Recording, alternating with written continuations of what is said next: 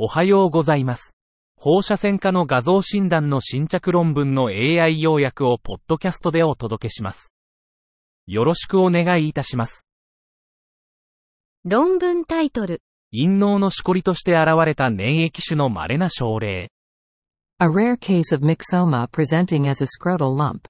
54歳男性が陰嚢壁の主張を訴え来院。画像診断では感染性脳胞または霊脳用と疑われた。手術的切除と病理組織学的検査により、粘液種と診断。粘液種は良性で、陰嚢から発生することは奇。臨床的、放射線学的に視線脳胞や脳用と混同しやすい。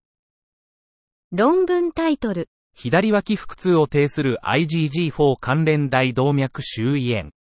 IG4 related periaortitis presenting as left flank pain. 左腰部痛を呈した大動脈周囲炎の症例を報告。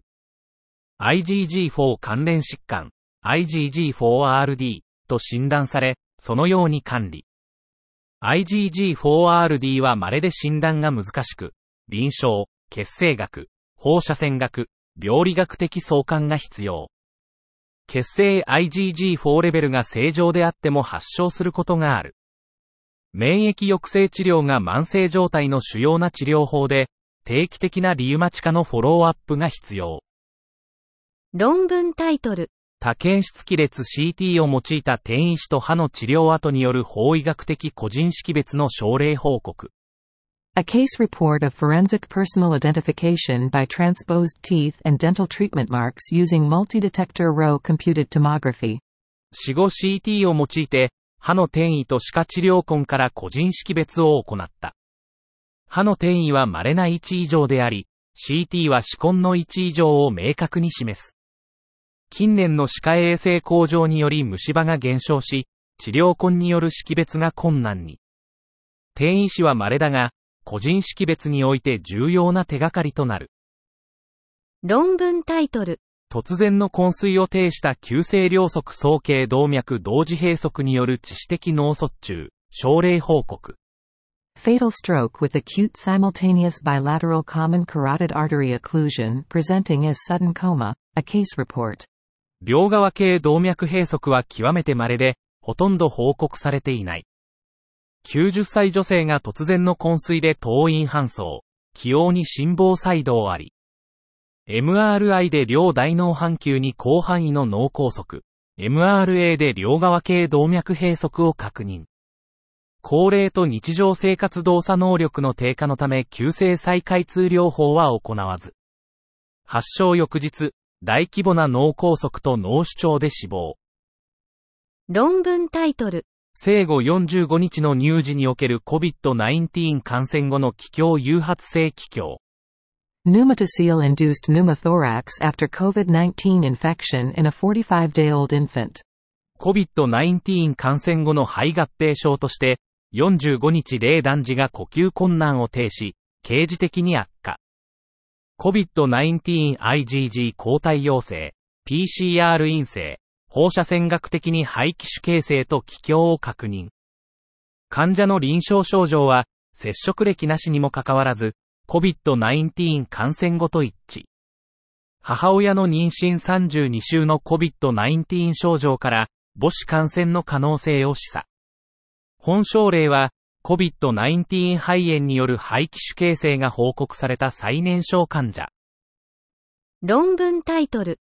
急性腎盂腎炎による清掃の精液主性腫瘍の得意な症例。例外的症例報告。Unusual presentation of a seminomatous tumor of the testis by acute pyelonephritis, an exceptional case report. 抗がんがんは14から44歳男性で最も一般的な悪性腫瘍。遺伝的、環境的要因が寄与し、隠れ孔が最大のリスクファクター。治癒可能で長期生存が期待され、長期フォローアップが必要。診断、治療には根治的清掃摘出術が行われる。大きな清掃腫瘍を持つ若年男性が腎盂腎炎により偶然発見された症例報告。論文タイトル。新しいレブコア血栓除去システムを用いた静脈ステント内血栓症の機械的血栓除去術2例の報告。Mechanical thrombectomy of venous in stent thrombosis with the novel RevCore thrombectomy system. A report of two cases. ステント内血栓、イストは一般的な静脈ステント合併症である。急性イストはカテーテル指向性血栓溶解療法や吸引血栓摘出術で治療可能。慢性化したイストは血栓溶解剤や吸引血栓摘出術に抵抗性を示す。バルーン拡張術やステント再留置、薬物療法はイスト除去せず、長期的な有効性に限界。本報告は、新型レブコア血栓摘出システムにより慢性化イストを成功裏に減量した2症例を小述。論文タイトル。完全卵管流産の超音波所見。Sonographic findings of complete tubal abortion. 子宮外妊娠は全妊娠の1-2%で発生し、最も一般的な着床部位は卵管、90%以上。